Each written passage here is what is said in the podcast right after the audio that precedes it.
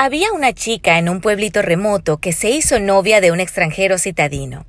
El chico, en su afán de conocer nuevos lugares, la invita a la capital de su país. Ella, emocionada, acepta ir con él y salir por primera vez de su pueblito. Al llegar a la gran ciudad y luego de unos minutos de estar caminando por la acera, de pronto, en una esquina, la chica se quedó paralizada y le dio un ataque de ansiedad. Empezó a llorar, y se tuvo que sentar porque sentía que le faltaba el aire. Ella solo quería irse de allí. El chico la abrazó sin entender lo que sucedía, hasta que finalmente entendió que la ciudad la había sobrepasado. Se sentó a su lado a esperar que se calmara, y luego le dijo que cuando estuviera lista iban a pasar la calle juntos.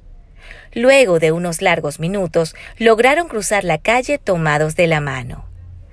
Hay momentos en los que debemos tomar la decisión de cruzar la calle y aunque en esa calle puedas ver autos de diferentes tamaños y colores que van y vienen a distintas velocidades, también verás personas que están del otro lado esperando cruzar al igual que tú, porque todos tenemos que cruzar para cambiar de calle en nuestras vidas.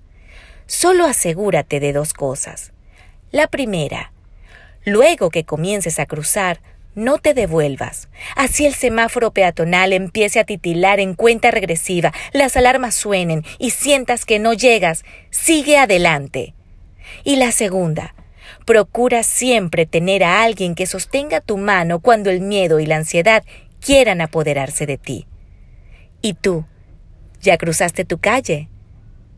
Sígueme en YouTube y en Spotify como Laura V. Estrada y en Instagram como arroba Laura V. Estrada y como arroba empoderando nuevas generaciones.